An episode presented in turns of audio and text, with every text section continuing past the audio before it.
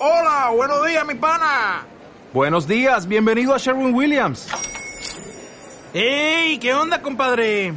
¿Qué onda? Ya tengo lista la pintura que ordenaste en el ProPlus app. Con más de 6.000 representantes en nuestras tiendas listos para atenderte en tu idioma y beneficios para contratistas que encontrarás en aliadopro.com. En Sherwin Williams somos el aliado del PRO. En la colonia penitenciaria. Parte 1. Es un aparato singular, dijo el oficial al explorador y contempló con cierta admiración el aparato que le era tan conocido. El explorador parecía haber aceptado solo por cortesía la invitación del comandante para presenciar la ejecución de un soldado condenado por desobediencia e insulto hacia sus superiores. En la colonia penitenciaria no era tampoco muy grande el interés suscitado por esta ejecución, por lo menos en ese pequeño valle profundo y arenoso, rodeado totalmente por riscos desnudos, solo se encontraban, además del oficial y el explorador, el condenado, un hombre de boca grande y aspecto estúpido, de cabello y rostro descuidados, y un soldado que sostenía la pesada cadena donde convergían las cadenitas que retenían al condenado por los tobillos y las muñecas, así como por el cuello, y que estaban unidas entre sí mediante cadenas secundarias. De todos modos, el condenado tenía un aspecto tan caninamente sumiso que, al parecer, hubieran podido permitirle correr en libertad por los riscos circundantes para llamarlo con un simple silbido cuando llegara el momento de la ejecución. El explorador no se interesaba mucho por el aparato y se paseaba detrás del condenado con visible indiferencia, mientras el oficial daba fin a los últimos preparativos arrastrándose de pronto bajo el aparato, profundamente hundido en la tierra, o trepando de pronto por una escalera para examinar las partes superiores. Fácilmente hubiera podido ocuparse de estas labores un mecánico, pero el oficial las desempeñaba con gran celo, tal vez porque admiraba sobremanera el aparato, o tal vez porque, por diversos motivos, no se podía confiar ese trabajo a otra persona. Ya está todo listo, exclamó finalmente y descendió de la escalera. Parecía extraordinariamente fatigado. Respiraba con la boca abierta y se había metido dos finos pañuelos de mujer bajo el cuello del uniforme. Estos uniformes son demasiado pesados para el trópico, dijo el explorador, en vez de hacer alguna pregunta sobre el aparato como hubiera deseado el oficial. En efecto, dijo éste, y se lavó las manos sucias de aceite y de grasa en un balde que allí había. Pero para nosotros son símbolos de la patria. No queremos olvidarnos de nuestra patria. Y ahora fíjese en este aparato prosiguió inmediatamente, secándose las manos con una toalla y mostrando al mismo tiempo el aparato. Hasta ahora intervine yo, pero de aquí en adelante el aparato funciona absolutamente solo. El explorador asintió y siguió al oficial. Este quería cubrir todas las contingencias, y por eso dijo Naturalmente a veces hay inconvenientes. Espero que no los haya hoy. Pero siempre se debe contar con esa posibilidad. El aparato debería funcionar ininterrumpidamente durante 12 horas, pero cuando hay entorpecimientos son, sin embargo, desdeñables y se los soluciona rápidamente. ¿No quiere sentarse? preguntó luego, sacando una silla de mimbre de un montón de sillas semejantes y ofreciéndola al explorador. Este no podía rechazarla. Se sentó entonces al borde de un hoyo destinado a la sepultura, hacia el cual dirigió una rápida mirada. No era muy profundo. A un lado del hoyo estaba la tierra removida, dispuesta en forma de parapeto. Del otro lado estaba el aparato. No sé, dijo el oficial, si el comandante le ha explicado ya el aparato. El explorador hizo un ademán incierto. El oficial no deseaba nada mejor, porque así podía explicarle personalmente el funcionamiento. El aparato, dijo, tomándose de una manivela y apoyándose sobre ella, es un invento de nuestro antiguo comandante.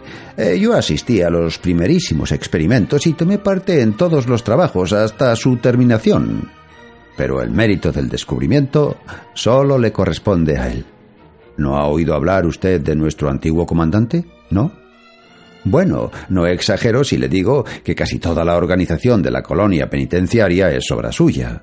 Nosotros, sus amigos, sabíamos aún antes de su muerte que la organización de la colonia era un todo tan perfecto que su sucesor, aunque tuviera mil nuevos proyectos en la cabeza, por lo menos durante muchos años no podría cambiar nada. Y nuestra profecía se cumplió. El nuevo comandante se vio obligado a admitirlo. Lástima que usted no haya conocido a nuestro antiguo comandante. Pero el oficial se interrumpió. Estoy divagando y aquí está el aparato. Como usted ve, consta de tres partes. Con el correr del tiempo se generalizó la costumbre de designar a cada una de estas partes mediante una especie de sobrenombre popular. La inferior se llama la cama, la de arriba el diseñador y esta del medio la rastra. ¿La rastra? preguntó el explorador.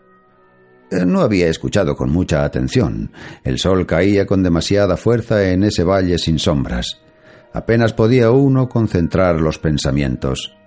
Por eso mismo le parecía más admirable ese oficial, que a pesar de su chaqueta de gala ajustada, cargada de charreteras y de adornos, proseguía con tanto entusiasmo sus explicaciones y además, mientras hablaba, ajustaba aquí y allá algún tornillo con un destornillador.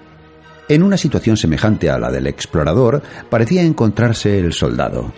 Se había enrollado la cadena del condenado en torno de las muñecas. Apoyado con una mano en el fusil, cabizbajo, no se preocupaba por nada de lo que ocurría.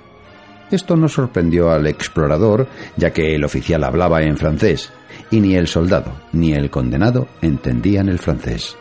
Por eso mismo era más curioso que el condenado se esforzara por seguir las explicaciones del oficial. Con una especie de soñolienta insistencia, dirigía la mirada hacia donde el oficial señalaba, y cada vez que el explorador hacía una pregunta, también él, como el oficial, lo miraba. Sí, la rastra, dijo el oficial. Un nombre bien adecuado. Las agujas están colocadas en ellas como los dientes de una rastra, y el conjunto funciona además como una rastra, aunque solo en un lugar determinado y con mucho más arte. De todos modos, ya lo comprenderá mejor cuando se lo explique. Aquí, sobre la cama, se coloca al condenado. Primero le describiré el aparato y después lo pondré en movimiento. Así podrá entenderlo mejor. Además, uno de los engranajes del diseñador está muy gastado, chirría mucho cuando funciona y apenas entiende lo que uno habla. Por desgracia, aquí es muy difícil conseguir piezas de repuesto. Bueno, esta es la cama, como decíamos. Está totalmente cubierta con una capa de algodón en rama. Pronto sabrá usted por qué. Sobre este algodón se coloca al condenado boca abajo, naturalmente desnudo.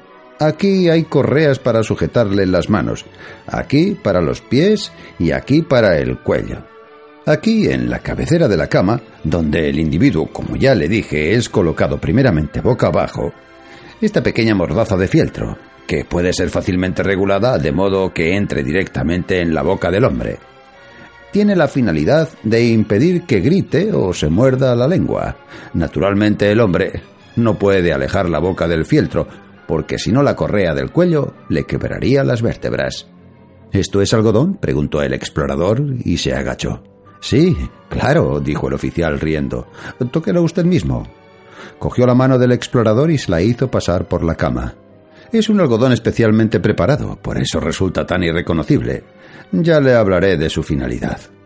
El explorador comenzaba a interesarse un poco por el aparato. Protegiéndose los ojos con la mano a causa del sol, contempló el conjunto. Era una construcción elevada.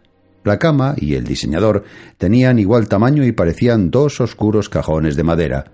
El diseñador se elevaba unos dos metros sobre la cama, los dos estaban unidos entre sí en los ángulos por cuatro barras de bronce que casi resplandecían al sol. Entre los cajones oscilaba, sobre una cinta de acero, la rastra. El oficial no había advertido la anterior indiferencia del explorador, pero sí notó su interés naciente. Por lo tanto, interrumpió las explicaciones para que su interlocutor pudiera dedicarse sin inconveniente al examen de los dispositivos. El condenado imitó al explorador. Como no podía cubrirse los ojos con la mano, miraba hacia arriba parpadeando. Entonces, aquí se coloca al hombre, dijo el explorador echándose hacia atrás en una silla y cruzando las piernas. Sí, dijo el oficial, corriéndose la gorra un poco hacia atrás y pasándose la mano por el rostro acalorado.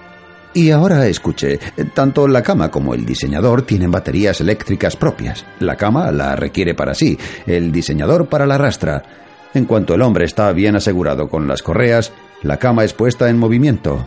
Oscila con vibraciones diminutas y muy rápidas, tanto lateralmente como verticalmente.